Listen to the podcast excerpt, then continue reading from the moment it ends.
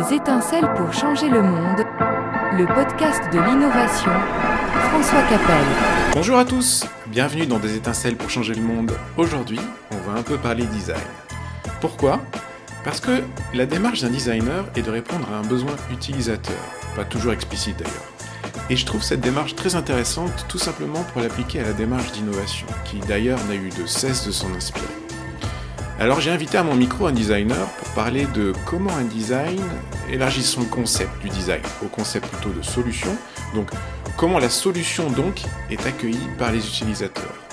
On y parlera architecture, dessin animé et iPhone, ainsi que du concept de polarisation, de dissonance cognitive ou de frustration. Bref, je vous présente Sébastien Lost, un designer super positif et j'espère inspirant pour vous comme il est pour moi. Eh ben, salut Sébastien, ravi de t'avoir euh, sur mon podcast. Salut François, ça me fait plaisir aussi. Eh ben, génial. Écoute, euh, comme les gens ne te connaissent pas, est-ce que tu peux te présenter brièvement? Eh bien, écoute, je suis euh, designer dans le numérique ou dans le digital, ça dépend, on peut utiliser, chacun utilise le mot qu'il préfère. dans le design de service, dans l'expérience utilisateur, des choses comme ça. Et puis, je suis architecte de formation ce qui fait que des fois, j'ai des propos euh, qui sont un peu décalés par rapport au design, mais qui me viennent aussi de ma formation. Et puis, je suis un peu prof de design aussi. Euh, je donne 300 heures de cours par an. Euh, donc voilà, le design fait partie de ma vie sous, tous ses aspects. Et est-ce que pour toi, le design, c'est un petit peu...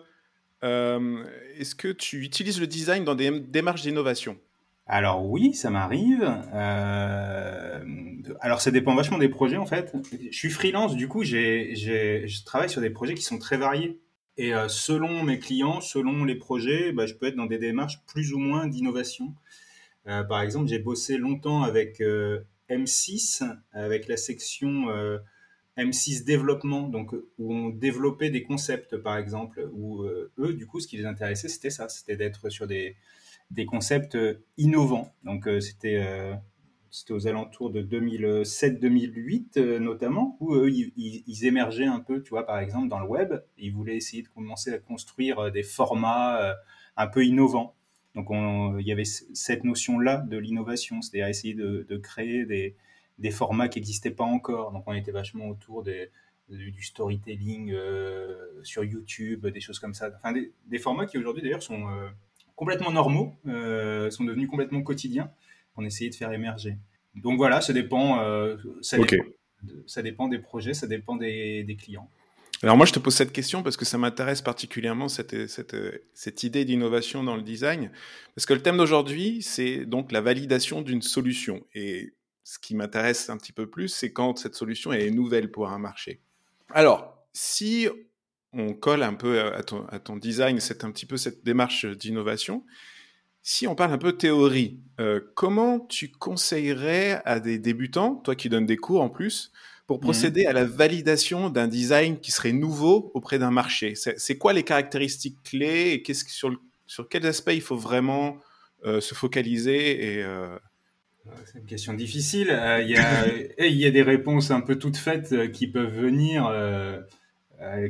Euh, ça dépend beaucoup comment tu te positionnes en fait, parce que si je me positionne en tant que UX designer, je vais te dire que euh, il faut vachement bien connaître ton utilisateur, que en fonction des usages que tu as repérés, des insights, etc. C'est ça qui fait que tu vas, on va dire, valider la solution. En réalité, je pense qu'il y, a plusieurs réponses, et puis encore une fois, ça dépend vachement des projets.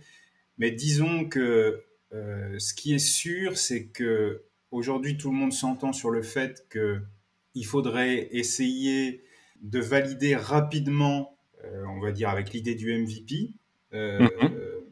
Moi, je, pense qu'en fait, dans l'innovation, il y a un peu deux choses. Il y a, l'aspect technique, l'aspect technologique, on va dire, mais il y a aussi l'aspect de l'usage. Ça veut dire qu'en réalité, une innovation, elle, elle n'existe que si elle est euh, utilisée, on va dire. Donc je crois qu'il faut être quand même, il faut un peu être sûr, on va dire, que, euh, que ce qu'on propose correspond à un usage et que les gens sont prêts pour cet usage. Tu vois, typiquement, si on prend par exemple euh, l'intelligence artificielle, dont on parle mhm. beaucoup en ce moment, là, ça apparaît un peu comme une innovation, quelque chose de très nouveau, etc. Sauf que quand tu creuses un peu, tu t'aperçois qu'en réalité, c'est complètement faux. C'est pas nouveau du tout.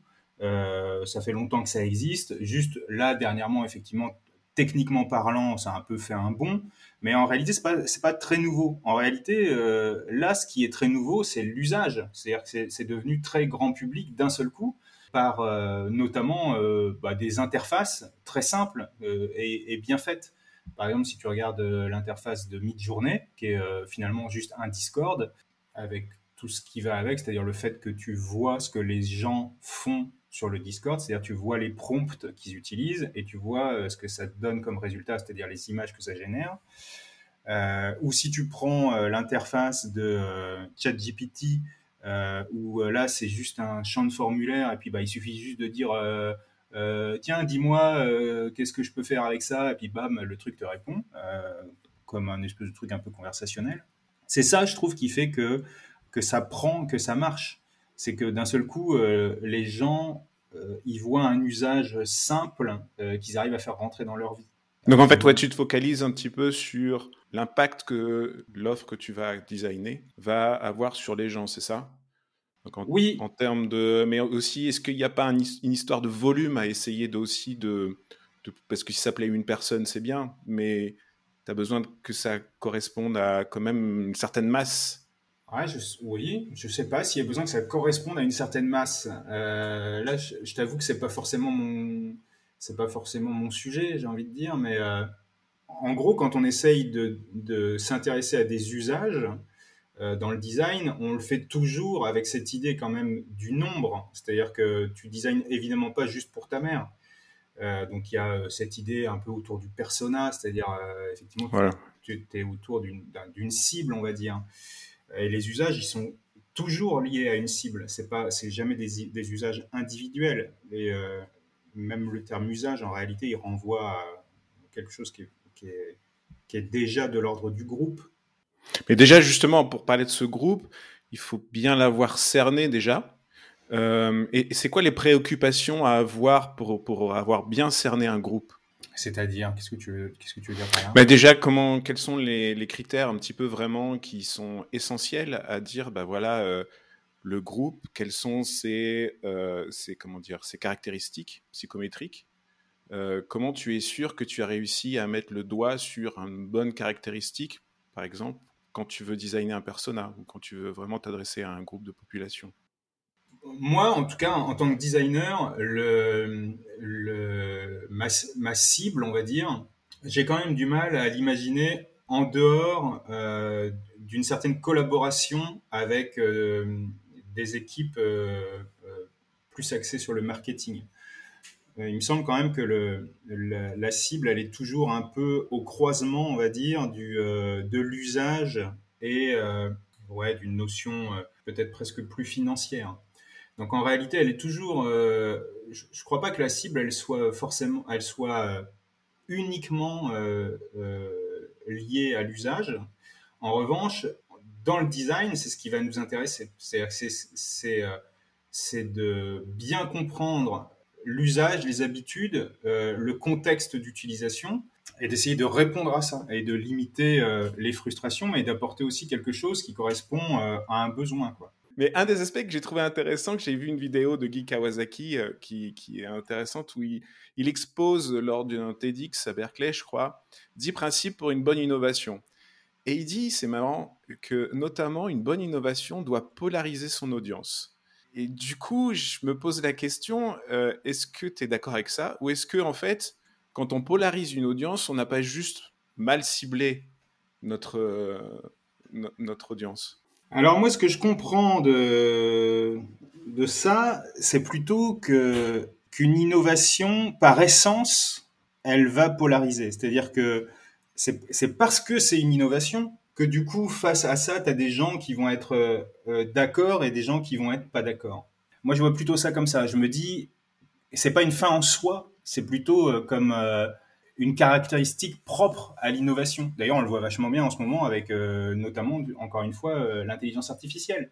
Tu as ce truc qui arrive avec un aspect très innovant, et qu'est-ce qui se passe? Bah, Tu as les gens qui se plongent à fond dans le truc, qui sont très revendicateurs, qui disent ouais, il faut y aller à fond, de toute façon, du jour au lendemain, d'un seul coup, leur quotidien, c'est plus que intelligence artificielle, ils veulent tout, ils veulent ne plus faire que ça, il ne parle que de ça, il te publie des trucs sur les réseaux qui ne parlent que de ChatGPT et puis de, clair. de toutes les, applications d'un seul coup. C'est fou, ouais. Et donc, il t'annonce, euh, et voilà euh, la, liste des 50 euh, outils qui utilisent l'IA qu'il faut absolument que tu connaisses, tu as du jour au lendemain, alors que toi, tu as à peine eu le temps de, de comprendre de quoi il s'agissait. Mmh. Et puis, de l'autre côté, eh ben, tu as euh, une autre moitié de la population qui, elle, dit « Ouh là là, non, non, euh, oh là, faut qu'on fasse attention, euh, ça craint, ça va trop vite, euh, c'est vachement dangereux, nos emplois vont disparaître. Donc là, l'idée de la polarisation, tu, tu, tu l'as d'une manière extrêmement claire. Quoi. Et je pense que c'est plus comme un critère qui valide que, ah, bah, ça doit bien être une innovation, euh, mhm. plus que euh, tiens pour faire une innovation il faut qu'on polarise tu vois mhm. je, me dis c'est c'est pas euh, le, fait que ça polarise c'est pas quelque chose que tu fais a priori et du coup c'est une innovation mais c'est parce que c'est une, innovation que tu vas polariser on mhm. pourrait prendre plein d'autres exemples l'exemple du celui qui m'était venu peut-être en tête plus rapidement c'est celui de des trottinettes des trottinettes électriques quand elles sont apparues dans les villes, où euh, euh, ça apparaît du jour au lendemain, tu as un gars qui balance ça dans les rues, euh, et puis bah, c'est très nouveau, c'est le truc, ça faisait 20 ans que tout le monde en rêvait, ou que, je sais pas, il y avait un espèce de fantasme de et puis d'un seul coup c'est là, euh, sans qu'on ait euh, demandé l'autorisation de personne. Et ben euh, là, typiquement, tu as la moitié des gens qui est super content, et puis l'autre moitié qui dit ah ils nous font chier avec leur trottinette électrique sur les trottoirs, c'est chiant, tout ça. Et puis tu as l'autre moitié qui dit c'est trop cool. ça coûte presque, ça coûte rien, ça coûte que dalle, ça nous permet d'aller plus vite, ça c'est plus écolo, ça retire des bagnoles en ville, etc. Donc là encore, tu as vraiment deux pôles qui s'affrontent. Donc je trouve que cette idée de la polarisation. Alors, je ne sais pas exactement euh, si Kawasaki le dit euh, dans ce sens-là, mais moi, c'est dans ce sens-là que je l'entends en tout cas. C'est mmh, mmh. la polarisation, c'est un effet de l'innovation. Jusqu'à un point d'ailleurs, parce qu'à un moment donné, cette polarisation, elle disparaît. Et du coup, je trouve que quand elle disparaît, c'est là où tu commences à te dire, OK, en fait, là, ça y est, c'est rentré dans, le, dans le quotidien des gens. Et euh, cette idée de, de, de, la confrontation, de la polarisation, elle s'estompe comme ça va se passer hmm. d'ailleurs avec l'intelligence artificielle. Aujourd'hui, tu as deux camps, et puis d'ici 2, 3, 4, 5 ans, en fait, il y aura plus de camps. Tout le monde aura pris conscience que, bon, bah oui, au fin, enfin, tu vois, ça, se sera lissé, quoi. Et si on disait une solution on dit qu'il y a trois aspects euh, importants dans un, dans un design. Il y a sa fonctionnalité, donc euh, bah, le but qu'elle permet d'obtenir en, utilisant cette solution. Il y a sa facilité d'utilisation. En anglais, on dit usability. Donc, je sais pas comment on le dit en français. Je sais pas si toi, tu utilises un terme euh, Utilisabilité. Euh. Utilisabilité, voilà. Et puis, il y a son esthétisme. Et euh, en fait, je voulais savoir, toi, comment tu conçois un petit peu cet aspect de polarisation. En fait, elle doit, elle doit avoir lieu sur les trois aspects en même temps, un seul est-ce qu'on peut polariser, par exemple, sur la fonctionnalité? Moi, je trouvais ça intéressant de, penser ça sur la, fonctionnalité. Alors, je ne saurais pas répondre à cette question dans le sens où, encore une fois, cette idée de polarisation, ce n'est pas quelque chose qui me...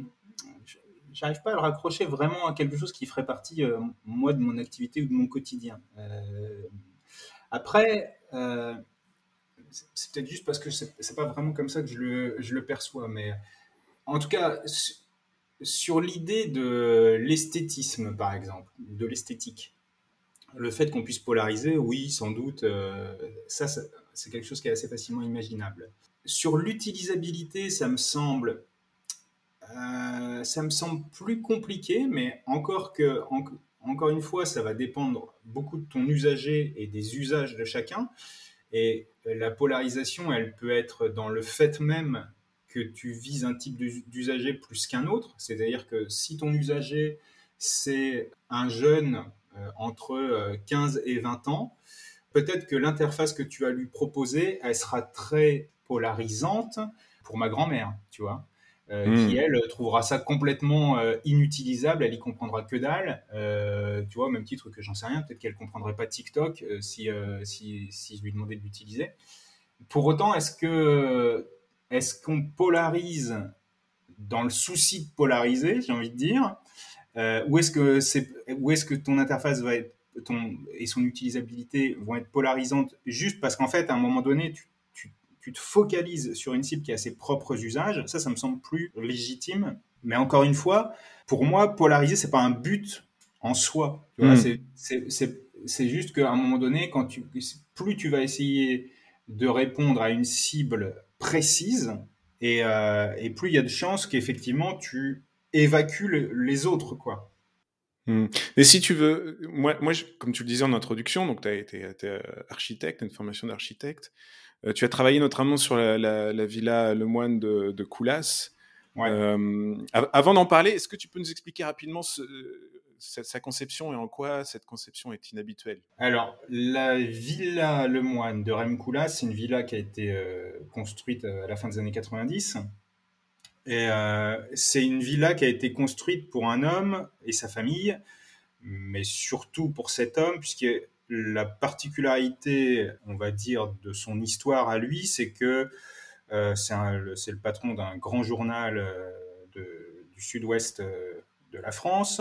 Il, est à la tête de cet énorme groupe journalistique, de médias, et, et il a un accident extrêmement grave qui le cloue dans un, dans un fauteuil roulant. Il est tétraplégique du jour au lendemain, du coup, j'ai envie de dire et euh, sa vie bascule, euh, son, ses capacités physiques euh, basculent. Il habitait dans le centre de Bordeaux, dans une petite rue piétonne, dans un immeuble du centre-ville. Et bah, d'un seul coup, cette vie-là n'est plus possible du fait de son fauteuil roulant et de ses capacités motrices extrêmement restreintes. Et donc c'est un homme qui a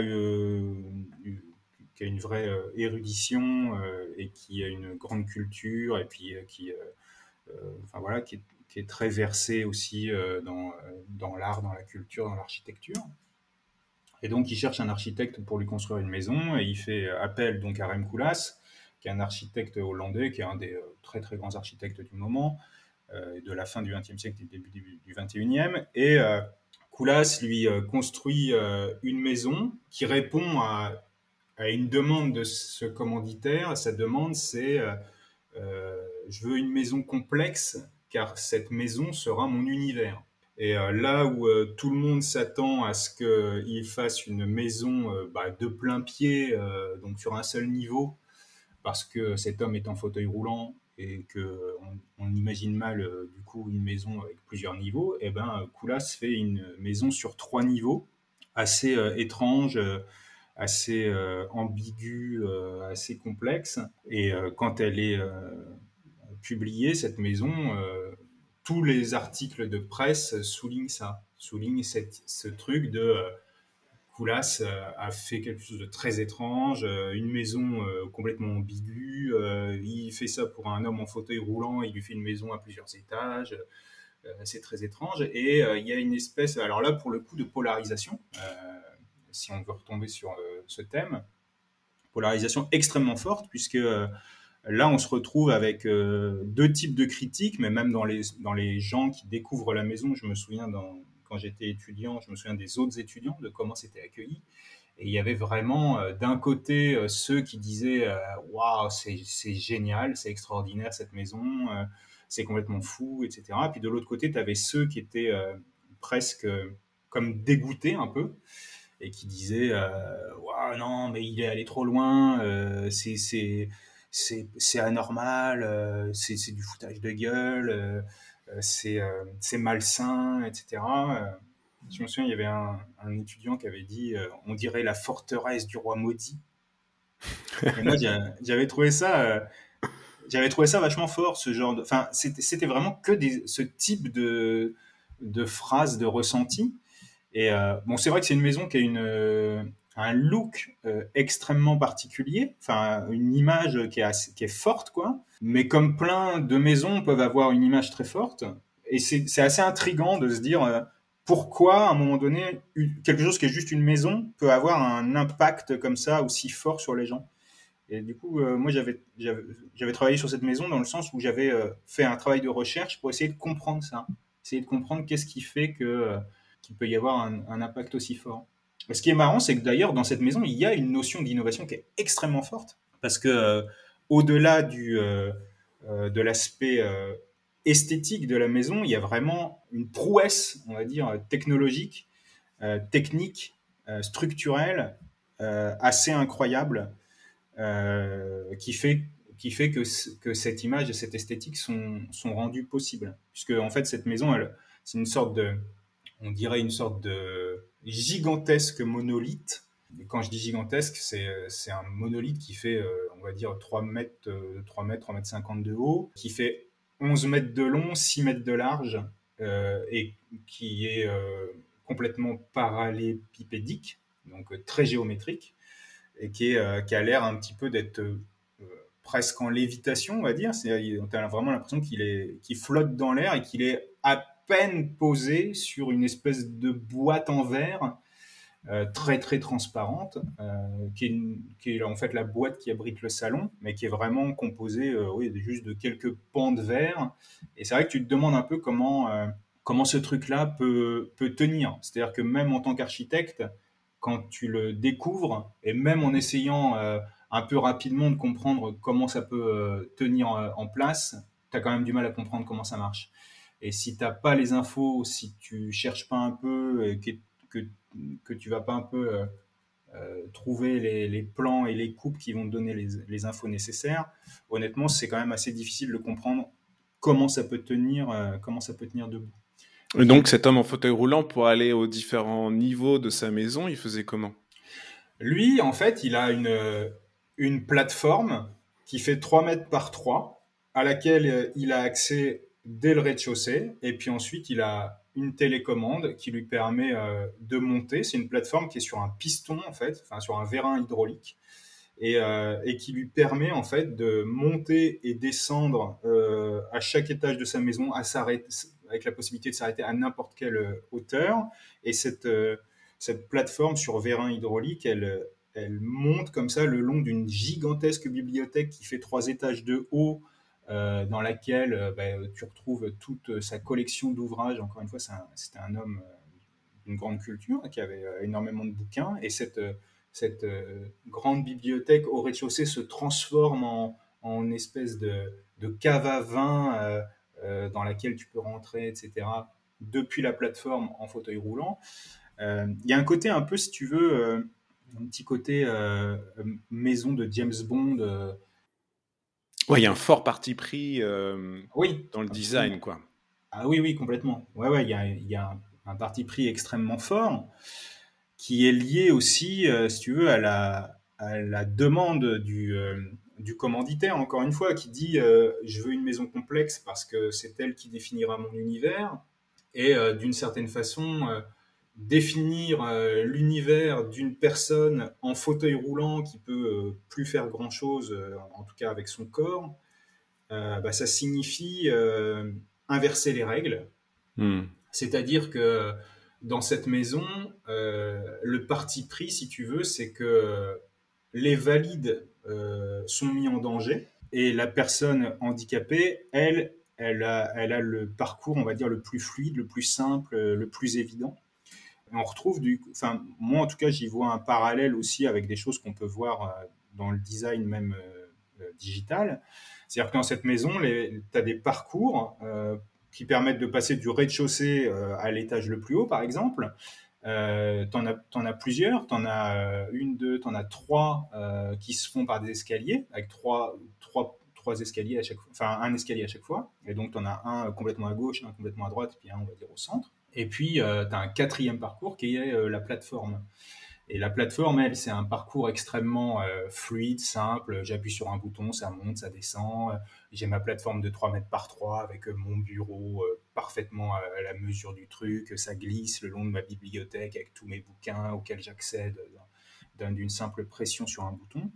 Et à côté de ça, tu as, ces trois escaliers qui, eux, chacun à leur manière, sont des parcours avec un certain danger. quoi C'est-à-dire que par exemple, celui qui est complètement à une extrémité de la maison, c'est un escalier hélicoïdal en métal qui n'a pas de, qui n'a pas de, noyau central, si et les, les, marches sont en fait fichées dans, la paroi externe, c'est-à-dire elles ne sont pas accrochées au centre, mais elles sont accrochées sur l'extérieur, si bien que bah, les, marches métalliques triangulaires, euh, là où elles se rejoignent euh, au centre, bah, ça te fait plutôt comme des espèces de lames hyper acérées, euh, où tu te dis, oh là, faut pas, faut pas que je m'approche trop, parce que si, là, si je m'approche un peu trop, là, je me la prends en pleine tête, et puis je vais, je vais m'ouvrir le crâne sur le truc. Il y a ça, il y a l'escalier qui, qui, traverse au centre de la maison, quand tu quand es dans le, au rez-de-chaussée, tu prends cet escalier, en fait, c'est un escalier qui est comme une grotte, si bien qu'en fait, quand tu passes, tu es un peu obligé de te baisser euh, pour aller, euh, pour monter dans l'escalier. Et puis, en fait, quand tu montes euh, et que tu arrives en haut de l'escalier, alors que précédemment, tu étais dans la cuisine, là, d'un seul coup, tu te retrouves sur la terrasse. C'est-à-dire qu'en fait, tu étais à l'intérieur, et d'un seul coup, tu te retrouves à l'extérieur, et pour aller dans le salon, bah, tu dois ouvrir une porte, et là, tu rentres dans le salon. Donc, tu vois, il y a même une espèce de de non-respect des conventions, alors même qu'on est dans une maison, si tu veux. Donc, euh, euh, c'est assez étrange, tu vois. De, imagine demain, tu fais construire une maison et puis tu vas découvrir. Alors, en réalité, le, commanditaire ne l'a pas découvert. Hein, euh, je veux dire, ça a été fait en bonne entente. Oui, bien sûr. Mais t'imagines que du coup, dans ta maison, ton architecte va te dire, bah voilà ce que je te propose, c'est qu'en fait, depuis ta cuisine, tu vas monter à ton salon, mais en fait, pour passer de ta cuisine à ton salon, d'abord, il faudra que tu passes dehors, quoi. Euh, et que, l'endroit où tu vas passer sera en plus pas abrité. Donc, ça veut dire que si jamais il pleut, par exemple, tu, tu bah, sans doute que tu éviteras de passer par cet escalier, alors que c'est a priori le plus, le plus évident. Donc, tu vois, il y a, y a, un espèce de parti très fort sur, euh, sur les parcours au sein de cette architecture. Euh, où, encore une fois, le parcours de la personne handicapée, c'est un parcours qui est facilité et les autres parcours sont des parcours de mise en danger, des parcours euh, moins confortables, hmm. des parcours moins évidents, etc. Et tu parles beaucoup aussi de la dissonance cognitive liée à cette vie-là. Qu'est-ce que ça veut dire exactement et à quel moment il y a une, une dissonance cognitive? En fait, cette maison, elle est, euh, c'est une maison qui a, qui, a une, certaine forme d'ambiguïté. C'est-à-dire qu'il y a beaucoup de choses qui sont difficiles à appréhender, à interpréter. Donc on pourrait parler de la structure, par exemple, qui fait que, que cette espèce de monolithe qui flotte dans l'air, par exemple, tu peux avoir une espèce d'incompréhension par rapport au fait que ça flotte dans l'air. Tu peux, tu, tu, tu peux te demander comment ça tient. Je vais pas rentrer dans ce, dans ce détail-là parce que sans. Non, mais juste pour expliciter un peu le, terme dissonance cognitive, ouais. Pour expliciter, c'est juste que il y a des choses qui, te, que tu penses comprendre, sauf que quand tu essayes de t'appuyer, on va dire, euh, sur euh, des choses un peu tangibles, qui vont dans le sens de ta croyance, on va dire, eh ben, tu les trouves pas, ces, choses un peu tangibles. Du coup, tu es obligé un peu soit de t'inventer des histoires, soit d'accepter quelque chose qui n'est pas acceptable. C'est-à-dire que, par exemple, euh, face à cette, à cette euh, maison, soit tu vas te dire, bah écoute, j'imagine que ça tient parce que bah, parce que c'est en lévitation, par exemple. Et donc ça, c'est pas possible parce que ça peut pas être en lévitation. La lévitation, ça n'existe pas. Euh, donc, tu, tu, peux pas, cette maison peut pas être en lévitation. Mais d'une certaine façon, face au, manque d'informations que tu as, tu vas essayer de combler les vides et, euh, et tu vas les combler comme tu peux. Donc, euh, ce, tu vas peut-être pas te le dire de manière extrêmement consciente, mais quelque part, tu vas accepter une, cette espèce de, de quelque chose qui vient euh, s'opposer à tes croyances, s'opposer à, ta manière de Presque à tes sens, en fait. Alors notamment à tes sens, hein, ça, va, ça va passer ici effectivement beaucoup par les sens, et tu vas essayer de, de, combler les, les vides. Euh, donc la dissonance cognitive, pour répondre à ta question, c'est quand euh, justement il, se passe quelque chose qui vient s'opposer à tes croyances et que tu comprends pas en fait. Donc par exemple, euh, j'en parlais il y, a, il y, a, quelques temps dans un autre podcast, j'avais donné cet exemple, c'est le, le, fait que par exemple le, monolithe, ce gigantesque monolithe, il, est il ressemble euh, à un monolithe, c'est-à-dire ressemble à un volume de pierre, on va dire, truc assez euh, un peu mystérieux, un peu euh, dans cette idée un peu de tu vois du monolithe de 2001, Odyssée de l'espace ou ce genre de truc, tu vois, il y a un truc un peu de science-fiction quoi. Et, et ce côté monolithe, en réalité, c'est assez normal que tu aies ce côté monolithe puisque c'est du, du, béton. Donc le béton, mm. c'est de la pierre reconstituée. Donc l'idée que ça ressemble à un monolithe, ça paraît assez logique, sauf que euh, ça ressemble à un monolithe de métal.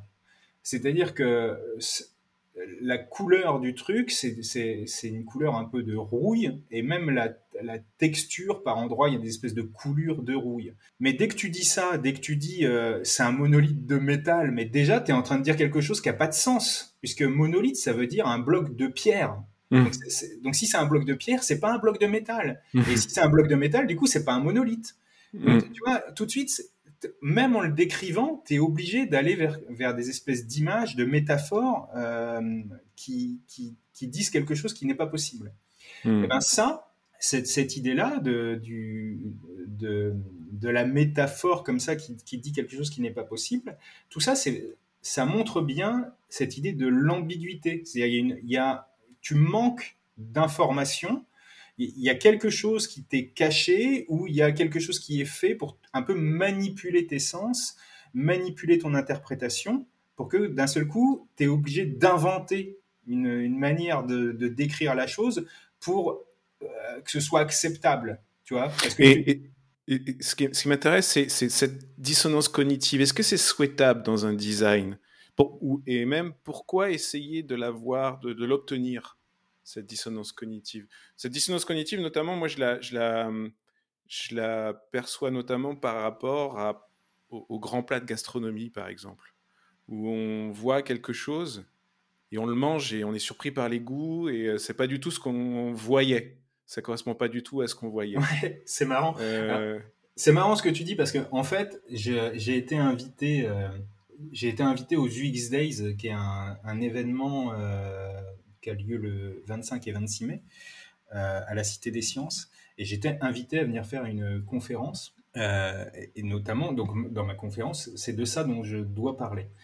Et, euh, et, donc, je cherchais justement des exemples, parce que je me dis, si je donne pas d'exemples, ça va être compliqué de, de, de, dire de quoi on est en train de parler. Donc, évidemment, il y a la maison de Lemoine, de, enfin, la, la, villa Lemoine de Coulas. Et justement, je cherchais un autre exemple et j'ai pensé à ça en fait. C'est marrant parce que c'est exactement. tu vois. Mais moi, j'ai pensé même, même un peu plus loin. C'est, tu sais, c'est c'est euh, ces plats qui où en fait tu te dis ah bah tiens c'est un four micro-ondes tu sais on voit moi j'en vois plein des vidéos comme ça sur sur internet. Ah c'est un four micro-ondes ou c'est un euh, une table ou je sais pas quoi. Et puis d'un seul coup le gars arrive et puis il le coupe il coupe, il coupe et, puis c'est un, gâteau ah c'est un gâteau.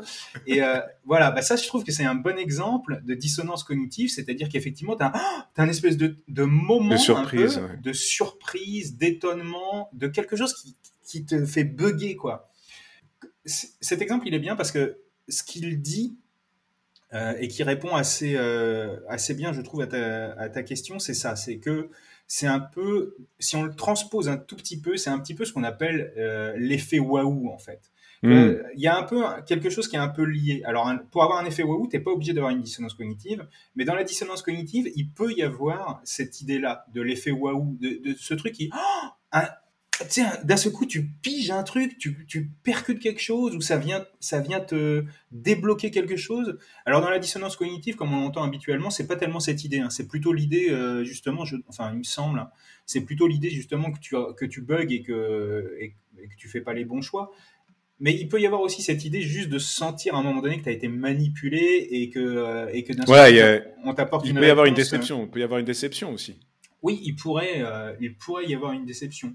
Après, ce que ce que j'aime, enfin, donc la dissonance cognitive, ça correspond quand même vraiment à quelque chose de très spécifique en, psychologie sociale, mais juste un cran avant la dissonance cognitive, et c'est peut-être plus ce mot-là, moi, que je, finalement, que j'utiliserai, c'est vraiment cette idée de l'ambiguïté. Et l'ambiguïté, hmm. c'est plus l'idée que tu n'as pas toutes les informations dont tu as besoin euh, pour être capable d'interpréter quelque chose. Et cette idée-là, elle est intéressante parce que finalement, notre euh, regard sur le monde, c'est ça qu'on fait en permanence. On essaye de réduire l'ambiguïté du monde. C'est-à-dire que le monde qui est autour de toi, tu ne peux jamais l'appréhender dans son ensemble. Euh, il est trop complexe, il y a une complexité qui est trop énorme. Et du coup, ce que tu fais, c'est que tu essayes de réduire cette complexité, tu essayes de réduire l'ambiguïté. C'est-à-dire que tu essayes de, de, combler les trous avec les informations que tu as pour que d'un seul coup, tout ça prenne du sens. Et ce qui est intéressant, c'est de se dire que en tant que designer, tu pourrais... Euh, donc le, le design un peu classique, et surtout dans le design digital, nous, on est vachement dans cette démarche de réduire l'ambiguïté. En fait, c'est exactement ce qu'on essaye de faire. On essaye de faire en sorte que nos interfaces ne contiennent aucune ambiguïté. voilà. Il faut que ce soit absolument compréhensible, il faut pas que les gens aient de doutes, euh, il faut que les, parcours soient euh, les plus fluides possibles. Donc nous, les parcours qu'on construit, c'est la plateforme de la Villa Lemoine. C'est euh, le truc euh, avec un bouton et puis ça monte et ça descend et tu vas absolument pas aller faire les parcours complètement tarabiscotés, euh, un peu dangereux, etc. Hmm. Mais je trouve qu'on peut s'inspirer. Je trouve que c'est intéressant d'aller voir justement ces cas un peu extrêmes où on vient jouer avec l'ambiguïté, avec la dissonance cognitive et où on va se dire à quoi ça a servi en fait? Pourquoi il a fait ça? En fait, ce qu'il a fait, c'est qu'il a répondu à un besoin très spécifique, le besoin de un homme, dont le besoin c'était je veux un univers. T'imagines cette demande Tu as quelqu'un qui vient te voir et qui te dit Toi qui es designer, tu dois designer mon univers. Et cet homme-là, quelques années plus tard, décède. Tu vois, ce qui est, ce qui est fou dans cette histoire, c'est de se dire que jusqu'à son décès, cette, maison, elle a joué le rôle qu'il voulait qu'elle joue, c'est-à-dire elle est devenue hmm. son univers. Et c'est une demande qui est très forte, qui est, euh, qui, est, euh, qui, est, pas banale, euh, et donc qui n'arrive jamais, nous, dans en tant que designer, on, ne vit jamais ça. Mais ce qui est intéressant, c'est de se dire, qu'est-ce que je peux retenir de ça? Qu'est-ce que je peux y voir? Qu'est-ce que je peux en prendre? Et tu vois, par exemple, dans l'idée de, de la... De la de, du truc un peu surprenant, par exemple, eh ben, on, sait euh, maintenant que, euh, que, par exemple, l'idée de la surprise, c'est quelque chose qui est hyper efficace euh, dans l'apprentissage, par exemple.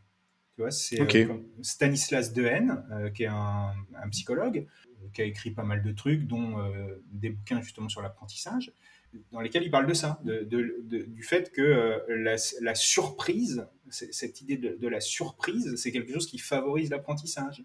Donc, tu vois, on peut réussir, d'une certaine façon, on pourrait réussir à récupérer un peu euh, dans ces idées de dissonance, dans ces idées de surprise, dans ces, ces idées de, de, de, mettre les gens face à, quelque chose qui, ah, qui, qui vont pas comprendre tout de suite et puis ah putain ça y est, je viens de comprendre. On pourrait réussir à s'en servir même dans le digital pour réussir à faire hmm. comprendre des choses, pour réussir à, à, favoriser un apprentissage, etc.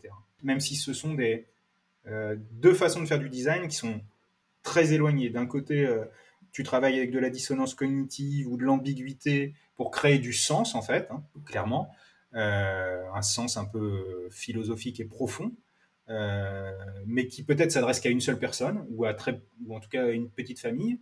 Et puis de l'autre côté, tu, travailles complètement à l'inverse, c'est-à-dire tu euh, essayes de, réduire au maximum l'ambiguïté, d'être toujours sur quelque chose de, de très compréhensible. Et là, en revanche, tu t'adresses à une population beaucoup plus importante euh, et qui n'a pas réclamé euh, qu'on lui construise un univers, mais qui veut juste avoir un produit qui fonctionne.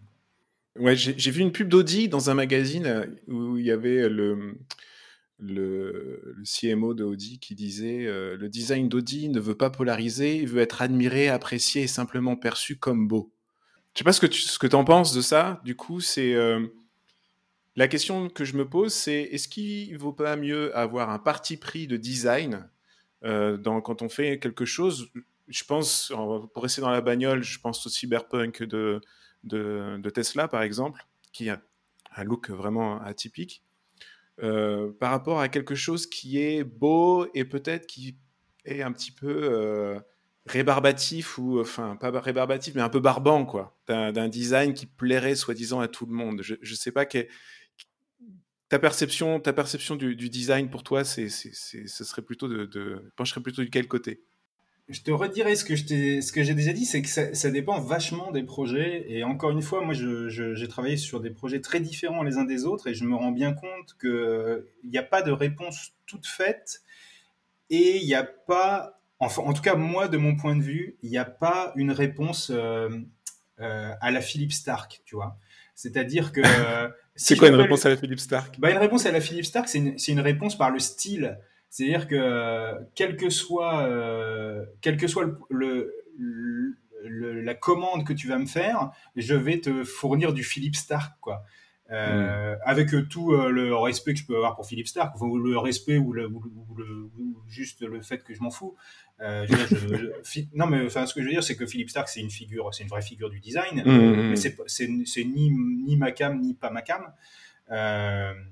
c'est juste c'est un designer, et lui, il est dans ce type de réponse, de mon point de vue, hein, je ne connais pas plus que ça Philippe Stark, euh, mais lui et plein d'autres, hein. enfin je veux dire, il y, a, il y, a, un certain design qui est un design du style, et, euh, et c'est pour ça qu'on fait appel à ces designers.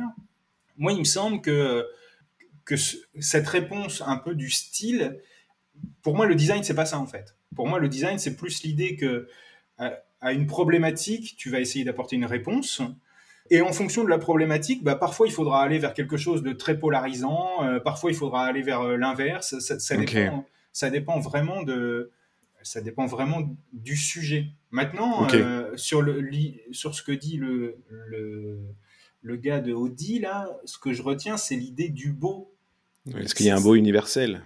Bah, Surtout, euh, de, de, de, parler du beau, en fait, il y a quelque chose qui est, qui est, qui est assez étonnant aujourd'hui dans le design. Moi, c'est marrant, ça fait que quelques semaines que j'arrive, euh, que je commence à percuter ce truc-là, alors que ça fait quand même plus de 20 ans que je navigue dans ces eaux-là. Mais je me rends compte que, en fait, plus ça va, et plus euh, il y a deux, deux designs. Il y a, y a, vraiment deux formes de design. Et et, euh, et, ça crée beaucoup d'incompréhension d'ailleurs euh, au sein même de la communauté. C'est-à-dire que d'un côté, il y a un design qui est un design euh, qui devient de plus en plus technique, notamment, enfin, surtout dans le design digital, en tout cas celui que je vois le plus, autour de l'UX et de l'UI. Il y a un certain nombre de règles, de méthodes, etc., qui font que effectivement, quand tu les suis, tu prends une direction qui, qui devrait plutôt marcher. Et il y a encore quelques semaines, j'avais du mal avec cette idée-là. Et plus ça va, et plus je me dis, mais en fait, euh, non, je crois que je crois qu'effectivement, il y a quand même un peu ce truc-là, effectivement, qu'aujourd'hui, par exemple, pour faire une interface dans le digital, euh, il y a quand même des grandes règles. Si tu les suis, normalement, ça, fonctionne à peu près. Hein. Toutes les idées autour de la consistance graphique, euh, le respecter certaines tailles de typos, etc., etc. Tu vois, tous ces trucs-là, qui sont des trucs techniques, on va dire, sont euh, sont quand même relativement justes. C'est-à-dire que si à minima tu as cette bonne base technique, bah c'est vrai que tu vas faire quelque chose qui fonctionne. Après, hmm. euh, ça restera peut-être pas dans les livres d'histoire du design et on en reparlera pas hmm. sans doute dans 250 ans, mais euh, aujourd'hui ça marchera. Et puis à l'opposé de ça, il y a une autre, une autre vision du design qui est plus autour de, de l'esthétique, du, du, beau, du sens, euh, donc là, je mettrais euh, plus des trucs justement comme la Villa Lemoine. Et euh, moi, en fait, en tant que designer, je me rends compte que peut-être ma particularité aujourd'hui, c'est que je ne fais pas partie d'un camp ou de l'autre. Je connais très très bien les deux. Et en fait, je navigue de l'un à l'autre. Et selon les projets, je vais être dans une démarche très euh, proche de celle de Coulas où je vais avoir quelque chose qui est un peu de l'ordre du concept, des, de, tu vois, avec euh, comment on apporte du sens à un projet, etc. Et puis sur certains autres projets, je vais être dans un truc très technique où je vais te dire, euh, bah écoute, là il faut changer les interlignes, là ta, ta, typo est pas assez grande, là il faut que ce soit plus comme ci, plus comme ça, là le mmh, bouton mmh. doit être à gauche et pas à droite. Et donc, je trouve qu'aujourd'hui, euh, ce qui est intéressant, c'est d'arriver à, avoir une bonne vision de ces deux choses-là, arriver à les concilier euh, et puis accepter que parfois, tu es, juste d'un côté ou juste de l'autre.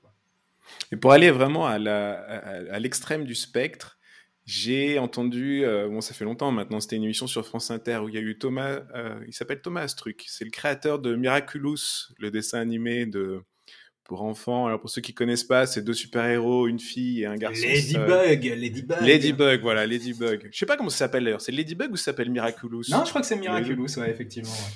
Et puis, alors, quand ils sont super-héros, il y a un gars, une fille. Euh, quand ils sont super-héros, il y en a un qui est amoureux de l'autre. Et quand ils sont dans la vie de tous les jours, c'est l'autre qui est amoureux de, de, l'autre, etc. Enfin, c'est une histoire assez, euh, assez intéressante, assez rigolote.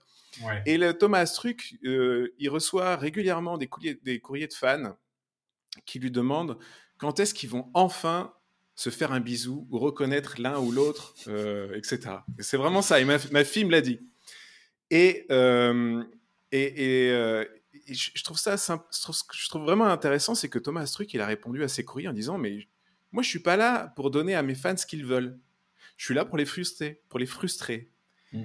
Et ça m'a, vraiment interpellé ce truc-là, parce qu'en fait, la cause, la frustration est la cause euh, et la raison pour laquelle les enfants aiment ça, parce que ils ont l'espoir que au prochain épisode, eh ben en fait, ils vont peut-être, ça va peut-être y aller quoi. Ils vont peut-être se reconnaître, ils vont peut-être tomber mmh. amoureux. Mmh. Et cette frustration, j'ai essayé de réfléchir un petit peu dans le design, un petit peu où est-ce que ça pouvait euh, avoir lieu. Et à part les séries ou les films d'horreur ou les, les, les, jeux vidéo par exemple, je vois mal ça comme étant un moteur d'adoption. Est-ce que toi, tu as des exemples euh, de design où la frustration pourrait être un moteur d'adoption? C'est une, bonne question, c'est une question difficile. Dans le storytelling, euh, le fait qu'il y ait de la frustration, c'est effectivement vachement efficace. Et le fait de parler de jeux vidéo, bah, c'est très juste. Je trouve que la frustration, elle peut être... Euh, y a des choses qu'on oublie un peu en fait quand, euh, quand on a affaire à des frustrations. Tu vois, par exemple, moi je repense à euh, la première fois que j'ai vu euh, un iPhone. Et je me souviens vraiment très très bien la première fois. Je me souviens très bien, c'est une copine à moi, Émilie, dans un bar. Je revois très bien le bar. Elle sort son iPhone, elle le pose sur la table. Et elle nous dit Ah oui, tiens, j'ai acheté un iPhone et tout. Euh, donc moi, je suis avec ma nana, on lui dit euh, ah Bon, euh, vas-y, montre. Comme... Mais, et je me souviens très bien des premiers trucs que je lui dis. Je me souviens très bien lui dire Mais attends, il n'y a qu'un bouton. Mais comment tu fais? Et moi, je me dis Mais c'est complètement con ce truc, il n'y a qu'un bouton. Comment tu, peux, comment tu peux utiliser un. Comment tu peux, comment tu peux taper un numéro de téléphone s'il n'y a, a qu'un bouton? Et tu vois, la frustration, elle est là en fait c'est que hmm. euh, la première chose que tu te dis, c'est euh, bah, ça peut pas marcher. Euh. alors on peut revenir sur l'idée de la polarisation si tu veux. C'est-à-dire que elle, elle était dans le camp de ceux qui sont positifs et puis qui se disent ouais c'est génial, c'est le nouveau truc à, la mode, je sais pas quoi, c'est complètement fou et tout ça. Et moi, je suis dans le camp des négatifs, si tu veux. Je suis, je suis déjà dans, un, dans le camp de, le camp de ceux qui, qui veulent pas, tu vois, qui, qui, qui sont, qui, qui vont, tu vois, à reculons. Euh, non, bah non, bah, je comprends pas, tu vois. Et en fait, bah, là, tu es, es, dans la frustration. Là, tu es dans, un truc où tu, euh, tu, tu, tu, le vis pas bien, euh, tu comprends pas, tu es dans l'incompréhension, etc. Et au final, euh, c'est pas très grave, parce que même si tu es dans l'incompréhension, en fait, tu es quand même dans, dans de l'intérêt, quoi en train hmm. de, ce que tu essayes de comprendre, c'est mais comment, mais, euh, mais non, comment ça peut marcher ton truc, ça peut pas marcher. Et du coup, tu te retrouves avec les early adopters qui eux sont là en train de te faire la démo, quoi. Et, en train de te dire, tu hmm. vois, et donc elle se retrouve à me dire, à, me faire la démo, quoi. À me dire, ben non, rien de, en fait, ce bouton-là, il sert juste à ça, clac, clac, et puis du coup, bah là, tu vois, ton clavier, il apparaît là. Oh, ah ouais, oh, bon, d'accord, ok, bah c'est chelou. Euh. Bah non, parce que regarde, tac, tac, tac. Et puis en cinq minutes, tu vois, elle te fait une espèce de démo et euh, que peut-être elle aurait pas eu à me faire si justement j'avais pas été, euh, tu vois, dans cette dans ce truc de frustration, de pas comprendre, de, un peu de rejet. Donc, est-ce que c'est comme ça qu'il faut utiliser la frustration et surtout est-ce que c'est euh, volontaire, j'ai envie de dire, de la part du designer, je ne sais pas. Mais en tout cas, c'est ou, la frustration serait la source d'une curiosité en fait. Bah, euh, la frustration, à mon sens, elle peut souvent être la, source euh, d'une curiosité, mais ça dépend en fait surtout de, euh, la, facilité à zapper. C'est-à-dire que si j'avais été, si tu es sur un site internet et que tu te sens frustré dans l'interface de ton site internet, tu fermes, tu te barres et tu vas ailleurs. Euh, donc là, on est plus dans l'idée, si tu veux, de, du, euh, du, principe de Jacob, euh, de Jacob Nielsen, qui dit on est plus, chaque utilisateur est beaucoup plus habitué à aller sur d'autres sites que sur le tien. Donc du coup, si ton site ne fonctionne pas comme les autres, bah, c'est simple. Ce qui va se passer, c'est que la personne elle va se barrer et puis elle va aller voir ailleurs. Ouais, ok, ouais. Mais on peut imaginer d'autres choses.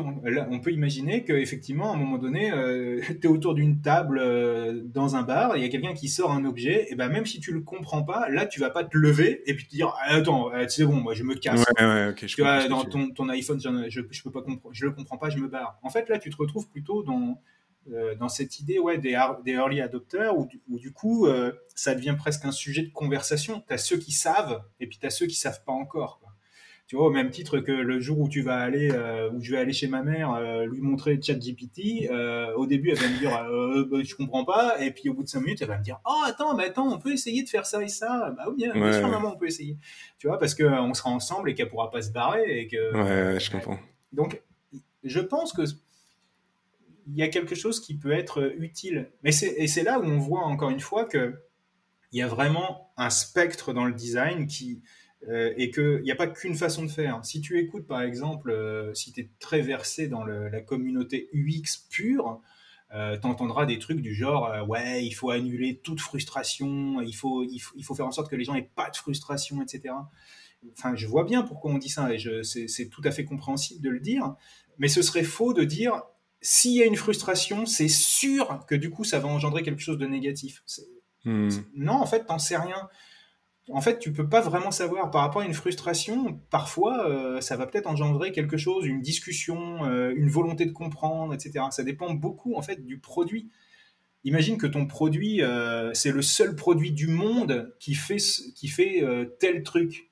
Bah, même si imagine euh, l'iPhone, en gros, euh, bah, d'ailleurs, même pas besoin d'imaginer, hein, l'iPhone, quand il est arrivé, grosso modo, c'était le seul qui faisait ce qu'il faisait. En gros, tu avais un écran tactile, enfin, c'était complètement nouveau.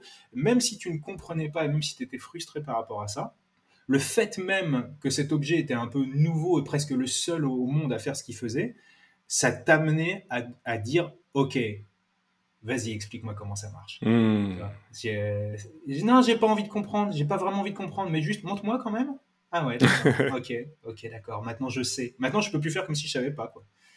Et c'est intéressant ce que tu dis de parler des, early adopters parce que finalement les gens quand ils euh, quand ils euh, mettent un design ou mettent un produit sur le marché, ils visent pas les early adopters en général, ils visent quand même la grande majorité du marché.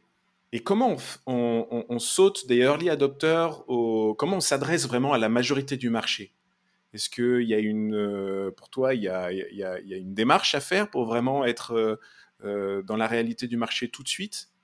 Ah, J'aurais dû réfléchir à, une bonne réponse pour cette question. C'est une très bonne question. Et je ne sais pas quoi te répondre. Je ne sais pas. Euh, je sais pas parce qu'en plus, je suis pas sûr d'avoir déjà bossé sur des projets où il y a une sorte de quelque chose de très tranché comme ça, avec des early adopters et puis ensuite euh, hmm. une, population plus large. J'essaie de, de, réfléchir. Parce que justement, tu as peut-être fait des designs qui visaient directement la, la majorité, euh, le marché majoritaire Peut-être. Euh, je sais pas. J'ai fait. Tu sais, ça ne répond pas du tout à ta question, je pense, mais. c'est intéressant. Je suis, en train de penser à quelque chose. Tu sais que j'ai fait des choses pour des, pour des publics très variés. Par exemple, j'ai euh, conçu euh, le site internet de, euh, du spectacle de l'âne trop trop. Oh, ok, ouais, je connais. Et, et, ben ça, par exemple, c'est vachement intéressant parce que tu, tu dois te dire tiens, comment ça va se passer? C'est qui, bah, c'est qui les early adopters de, du spectacle de l'intro trop? Donc, tu vois, tu dois penser que c'est les enfants et des, des, très petits enfants qui vont être devant ce site internet. Sauf que aucun petit enfant ne va tout seul devant un site internet. Hmm. Donc, tu dois à la fois euh, penser euh, pour l'enfant, qui va avoir, on va dire, 3 euh, ans, 4 ans, voire, même 2 ans d'ailleurs, 2, 3, 4 ans. Et tu dois aussi te dire que bah, faut quand même que ça s'adresse aux parents, parce que c'est quand même eux qui vont prendre les places de spectacle en l'occurrence. bref, je. Hmm. non, non, mais c'est intéressant. Je vois, le, le, poisson parce que j'avais pas de bonne réponse à t'apporter. du coup, du coup, je trouve que c'est intéressant parfois de. Enfin, on revient à l'essentiel quand on, quand on commence à se demander c'est qui nos usagers et c'est quoi leur, c'est quoi l'usage et c'est quoi le Hmm. contexte. Hmm. Je trouve que c'est ça qui est vachement intéressant et je trouve que souvent dans le design, euh, quand tu reviens au contexte et à l'usage, quand tu reviens à la situation en fait, souvent tu reviens à quelque chose qui est assez fondamental. Tu vois, tout à l'heure quand tu parlais de, euh, de l'iPhone, tout de suite je, je- je contextualise avec euh, euh, ma pote qui, qui me montre ça dans un bar. Ouais, ouais. Là, quand, quand je te parle de l'âne trop trop, je, je, te contextualise avec le gamin posé sur les genoux de son papa et ils sont ensemble en train de faire quelque chose. Et il faut à la fois que le papa y trouve euh, les infos dont il a besoin et en même temps l'enfant, lui, et euh, moi je pensais vachement à ça, c'est euh, il faut que cet enfant il puisse se marrer quoi. Donc euh, moi j'imaginais euh, bah, s'ils sont sur une tablette là il faut que faut que le gamin quand il va appuyer sur le gros bouton euh, le bouton il fasse pouf tu vois il bouge il faut que le, Hmm. quand, quand il va taper là, il faut qu'il y ait un petit oiseau qui s'envole. Quand il va appuyer ici, il faut que l'âne trop trop il fasse un truc comme ça avec son tambour. Et, et donc, ouais, voilà, je trouve qu'il y a dès que tu reviens à la situation, tu Ok, ouais. retrouves un truc qui est assez fondamental, quoi. Et donc, pour toi, au final, un, bon design, de ton avis vraiment personnel, c'est ton avis personnel qui m'intéresse là plus que, euh, on va dire, la théorie euh, académique. C'est quoi un bon design? Ça doit provoquer, ça doit être élitiste, ça doit tromper les perceptions ou pas, ça doit polariser ou pas? Euh, je pense par exemple au Cybertruck de Tesla ou aux maisons de Gaudi, par exemple. C'est quoi pour toi une belle sauce qui, qui, donnerait un, un- bon design Disons que si on parle de quelque chose un peu de quotidien, on va dire, pour moi, il faut que ce soit excitant. Je pense que c'est ça qui est important. Il faut qu'il y ait une espèce de, ouais, de quelque chose qui, qui te donne envie de d'aller voir, de découvrir, etc. Donc il y a une idée d'excitation. Mais ça, c'est encore une fois, hein, il y a, il y a plein de designs différents et souvent le design, ça consiste à faire à peu, près rien. C'est-à-dire souvent le design, ça consiste à, faire rien de visible, rien de qui dépasse et euh, rien euh, que tu vas retenir. Donc c'est le, c'est le quotidien des designers. hein. C'est, euh, enfin, je trouve que c'est important d'avoir cette idée-là en tête. Et, c'est pas c'est pas nul. Enfin, je veux dire, c'est pas euh, c'est pas il y a, y a pas il y a pas l'idée que euh, bah, ce design-là est moins intéressant. Ça, c'est du design aussi. Maintenant, Ah Oui, bien sûr. si, le- si la question c'est euh, qu'est- qu'est-ce qui m'intéresse profondément dans le design pour moi, ou dans la, j'ai envie de dire plutôt dans la conception, c'est ce qui apporte un sens fort. Et donc, pour moi, euh, vraiment, euh, c'est ça que le, le truc pour lequel j'ai le plus Mm. d'admiration, c'est vraiment euh, ces objets de, de conception comme la Villa Lemoine, euh, où tu sens que derrière, y a, on essaye de te dire un truc, quoi, où tu sens qu'il y a un sens profond euh, qui est presque philosophique, on va dire. Donc, Hmm. pour moi, dans le design, il y a quelque chose qui est profondément philosophique et euh, sociétal. Et euh, c'est pas quelque chose qu'on qu'on retrouve tout le temps dans tous les objets, mais je trouve que c'est ça le, le truc que je trouve assez excitant. C'est euh, c'est d'arriver à faire passer du sens dans les choses. T'as un Ça- exemple de, de beau design que tout le monde pourrait connaître, par exemple, qui te touche particulièrement? Bah, en fait, en archi, il y a beaucoup de, il y a, il y a beaucoup de trucs qui, me- qui me touchent et que j'aime particulièrement parce que justement, je, je sens qu'on essaye de faire passer quelque chose dedans. J'avoue que pour le reste, euh, non, c'est moins vrai.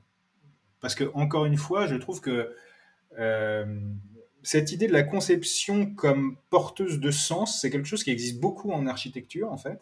Ouais. Et, euh, et dans le design, il y a quelque chose qui est. On, on il, y a des, il y a des choses assez communes entre le design et l'architecture, mais dans le, dans le design, on est, on est presque à l'inverse de ça. Tu vois, pour moi, c'est, c'est, c'est même un peu compliqué parce que il y a une espèce de tension comme ça entre ces deux formes de conception que sont euh, l'architecture et le design. Dans l'architecture, il y a, euh, il y a souvent cette idée de faire passer un message, de symboliser quelque chose, de signifier quelque chose, euh, d'avoir une dimension de signal. euh, Enfin, tu vois, il y a, quelque chose qui est très sém- sémio- sémiologique dans le dans le dans l'architecture. Et euh, dans le design, euh, il y a moins cette idée-là, ou en tout cas, euh, il y a moins cette idée-là, en tout cas aujourd'hui. Peut-être que cette idée a plus existé à, d'autres hmm. moments, mais. Ben, merci beaucoup Sébastien pour cette conversation, cette discussion. J'ai beaucoup aimé. Est-ce que tu aurais une, tu voudrais partager une actualité qui te concerne? Je prépare une, con, une pas une conf, je prépare une formation qui s'appelle le maître de l'UX dans son, dans son UI. J'ai envie de, de, de, donner quelques infos là-dessus. Je trouve qu'il y a un truc intéressant à faire. Pour ceux que ça intéresse, euh, il faut aller sur uxinui.com, uxinui.com, où j'ai fait une petite page qui permet de se préinscrire. Euh, voilà. Euh, Génial. Ouais, ouais. et euh, non, puis après, ouais, je fais des trucs de mon côté qui m'intéressent bien. J'ai été sollicité par mes amis Tristan Charvilla et Rémi Guyot pour bosser avec eux à développer leur marque euh, Discovery Discipline, un bouquin qu'ils ont sorti euh, l'an dernier. Donc, euh, je bosse aussi un petit peu à côté là-dessus. Donc voilà, des, choses qui me, qui me permettent un peu de développer bah, mes idées sur le design. voilà, s'il y a des gens que ça intéresse, qu'ils n'hésitent pas à me contacter. Eh bien, merci beaucoup Sébastien. Merci François. Et à bientôt, au revoir. À bientôt, ciao, ciao. Salut. Merci à toi Sébastien, merci pour ton temps et la qualité de tes posts sur LinkedIn, toujours pertinent et marrant je dois dire. Allez jeter un œil, c'est très sympa d'apprendre sur le design avec ce ton décalé. Et si vous voulez joindre Sébastien, allez sur son site, c'est sur Superpositif, Superpositif en un mot, superpositif.com. Merci de votre écoute et il est temps pour moi de vous laisser et rappelez-vous, innovez, restez vous-même.